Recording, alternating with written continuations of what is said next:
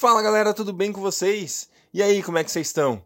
Bora lá continuar a nossa leitura bíblica em um ano. Uau, hein? Glória a Deus, semana de número 34, quarto dia. Estamos no meio da semana de número 34 e hoje nós vamos ler Jó 33, Jó 34 e também 1 João capítulo 5. Vamos encerrar hoje o livro de 1 João. Especial esse livro, não é mesmo?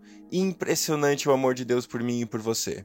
Espero que você seja edificado no dia de hoje, que você possa ser transformado pela palavra poderosa do nosso Deus. Pai, obrigado por mais um dia. Obrigado, Deus, porque nós estamos na Sua presença, Deus. Nós podemos entrar na Sua presença com confiança pelo novo e vivo caminho que Jesus Cristo conquistou para nós, através do seu corpo, através da sua morte de cruz. Obrigado, Jesus, pelo seu sacrifício que nos dá acesso ao Pai. Tu és o caminho, a verdade e a vida, Jesus. Muito obrigado porque nós podemos andar pelo caminho, nós podemos viver na verdade e saber que temos a vida, não só a vida nesse tempo presente, mas a vida eterna com o Senhor. Jesus. Obrigado, Deus Pai. Obrigado, Espírito Santo. Nós te amamos, Espírito Santo. Dizemos que declaramos, dizemos e declaramos que dependemos do Senhor, que amamos o Senhor. Espírito Santo, tu és o nosso Senhor. Tu és o nosso amado, tu és aquele que nos fala, aquele que revela o coração do Pai a cada um de nós. E nós pedimos que o Senhor faça isso agora mesmo, enquanto lemos a Sua palavra, revela o coração do Pai a cada um de nós. Que as nossas vidas sejam mudadas de uma maneira intensa no dia de hoje, enquanto lemos a Sua palavra para a glória do Senhor. Em nome de Jesus. Amém. Glória a Deus, glória a Deus. Vamos lá. Jó capítulo 33. Mas agora, Jó, escute as minhas palavras. Preste atenção a tudo o que vou dizer. Estou, estou prestes a abrir a boca. Minhas palavras estão na ponta da língua. Minhas palavras procedem de um coração íntegro. Meus lábios falam com, com sinceridade o que eu sei.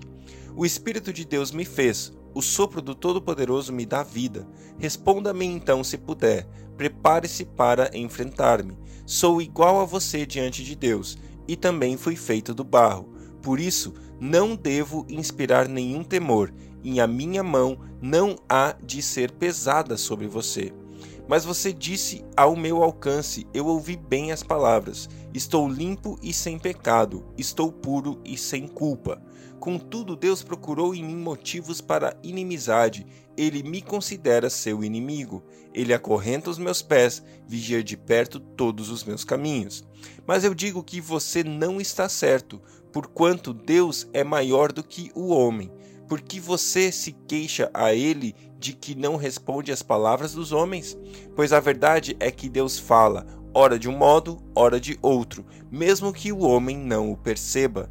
Em sonho ou em visão durante a noite, enquanto o sono profundo cai sobre os homens e eles dormem em suas camas, ele pode falar aos ouvidos deles e aterrorizá-los com advertências, para prevenir o homem das suas más ações e livrá-lo do orgulho, para preservar da cova a sua alma e a sua vida da espada.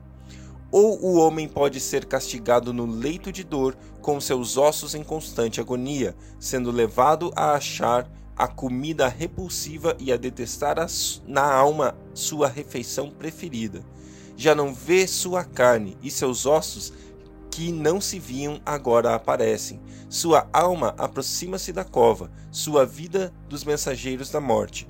Havendo, porém, um anjo ao seu lado, como mediador entre mil, que diga ao homem o que é certo a seu respeito, para ser-lhe favorável e dizer: Poupa-o de descer a cova, encontrei resgate para ele. Então sua carne se renova, voltando a ser como a de criança. Ele se rejuvenesce. Ora, ele ora a Deus e recebe o seu favor. Vê o rosto de Deus e dá gritos de alegria. E Deus lhe restitui a condição de justo. Depois ele vem aos homens e diz: Pequei e torci o que era certo, mas ele não me deu o que eu merecia. Ele resgatou a minha alma, impedindo-a de descer a cova, e viverei para desfrutar a luz. Deus faz dessas coisas faz dessas coisas ao homem duas ou três vezes para recuperar a sua alma da cova, a fim de que refulja sobre ele a luz da vida. Preste atenção, Jó, e escute-me. Fique em silêncio e falarei. Se você tem algo para dizer, responda-me. Fale logo, pois quero que você seja absolvido. Se não tem nada para dizer, ouça-me. Fique em silêncio, e eu ensinarei a você a sabedoria. Glória a Deus, glória a Deus. Esse texto aqui tem uma, um versículo muito especial. Deus fala, ora de um modo, ora de outro. Mesmo que o homem não perceba, Deus fala. Eu e você precisamos ampliar a nossa capacidade de escutar. Eu e você precisamos ampliar nossa capacidade de escutar a palavra de Deus, porque a voz de Deus está sendo declarada sobre a terra, sobre a sua vida. Se você parar e prestar atenção e ouvir a voz dele, ele está falando. Deus pode falar com você através de coisas ao seu redor, da natureza, através de pessoas, através de amigos, através de situações. Deus está constantemente falando comigo e com você. E eu e você, tudo o que precisamos fazer é aprender a ouvir, porque o fato é, Deus fala. Glória a Deus, Jó, capítulo 34. Eliú continuou: Ouçam as minhas palavras, vocês que são sábios, escutem-me, vocês que têm conhecimento. Pois o ouvido prova as palavras como a língua prova o alimento. Tratemos de discernir o que é certo e de aprender o que é bom. Jó afirma: Sou inocente, mas Deus me nega justiça. Apesar de eu estar certo, sou considerado mentiroso. Apesar de estar sem culpa, sua flecha me causa ferida incurável. Que homem existe como Jó, que bebe zombaria como água? Ele é companheiro dos que fazem o mal e anda com os ímpios, pois diz: Não dá lucro agradar a Deus. Por isso, escutem-me, vocês que têm conhecimento. Longe de Deus estejam fazer o mal, e do Todo-Poderoso o praticar a iniquidade. Ele retribui ao homem conforme o que este fez, e lhe dá o que a sua conduta merece. Não se pode nem pensar que Deus faça o mal, que o Todo-Poderoso perverta a justiça. Quem o nomeou para governar a terra? Quem o encarregou de cuidar do mundo inteiro? Se fosse intenção dele e de fato retirasse o seu espírito e o seu corpo, a humanidade pereceria toda de uma vez, e o homem voltaria ao pó. Portanto, se você tem entendimento, ouça-me, escuta-me o que tenho a dizer. Acaso quem odeia a justiça poderá governar? Você ousará condenar aquele que é justo e poderoso? Não é ele que diz aos reis: Vocês nada valem, e aos nobres: Vocês são ímpios? Não é verdade que ele não mostra parcialidade a favor dos príncipes e não favorece o rico em detrimento do pobre? Mas, uma vez que todos são obra de suas mãos, morrem num momento, em plena noite, cambaleiam e passam. Os poderosos são retirados sem a intervenção das mãos humanas. Pois Deus vê o caminho dos homens, ele enxerga cada um dos seus passos. Não há sombra densa o bastante onde os que fazem o mal possam se esconder. Deus não precisa de maior tempo para examinar os homens e levá-los à sua presença para julgamento. Sem depender de investigações, ele destrói os poderosos e coloca outros em seu lugar, visto que ele repara nos atos que eles praticam, derruba-os e eles são esmagados. Pela impiedade deles, ele os castiga onde todos podem vê-los. Isso porque deixam de segui-lo e não deram atenção aos caminhos por ele traçados. Fizeram chegar a ele o grito do pobre, e ele ouviu o clamor do necessitado. Mas se ele permanecer calado, quem poderá condená-lo? Se esconder o rosto, quem poderá vê-lo? No entanto, ele domina igualmente sobre homens e nações, para evitar que o ímpio governe e prepare armadilhas para o povo. Suponhamos que um homem diga a Deus: Sou culpado, mas não vou mais pecar. Mostre-me o que não estou vendo. Se agir mal, não tornarei a fazê-lo. Quanto a você, deveria Deus recompensá-lo quando você nega sua culpa? É você que deve decidir, não eu. Conte-me, pois, o que você sabe. Os homens de bom senso, os sábios que me ouvem, me declararam: Jó não sabe o que diz, não há discernimento em suas palavras. Ah, se Jó sofresse a mais dura prova por sua resposta de ímpio! Ao seu pecado, ele acrescenta a revolta. Com desprezo, bate palmas entre nós e multiplica suas palavras contra Deus. 1 João 5 Todo aquele que crê que Jesus é o Cristo é nascido de Deus, e todo aquele que ama o Pai também ama o que foi dele gerado.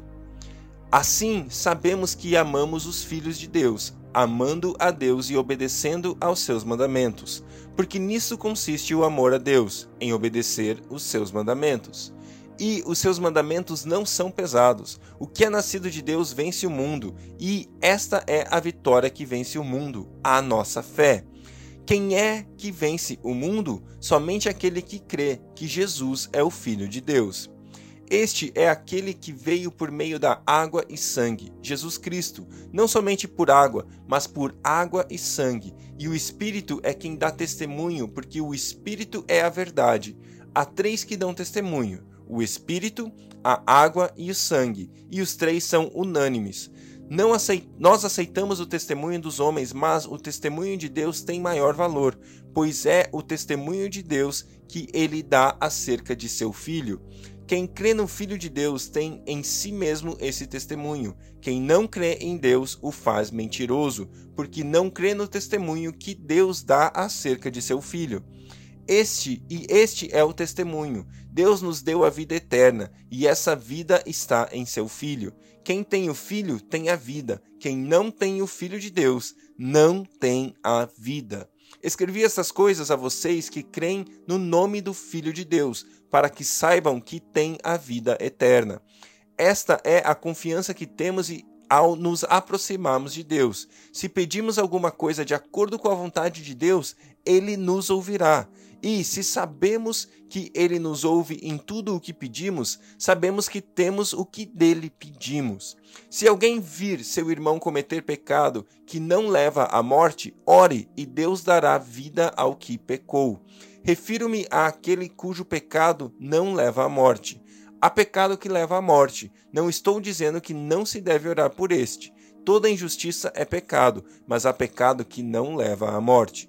Sabemos que todo aquele que é nascido de Deus não está no pecado. Aquele que nasceu de Deus o protege, e o maligno não o atinge. Sabemos que somos de Deus e que o mundo todo está sob o poder do maligno. Sabemos também que o Filho de Deus veio e nos deu entendimento para que conheçamos aquele que é verdadeiro. E nós estamos naquele que é verdadeiro, em seu Filho Jesus Cristo. Este é o verdadeiro Deus e a vida eterna. Filhinhos, guardem-se dos ídolos. Glória a Deus, glória a Deus pela Sua palavra. Que Deus abençoe o seu dia e até amanhã.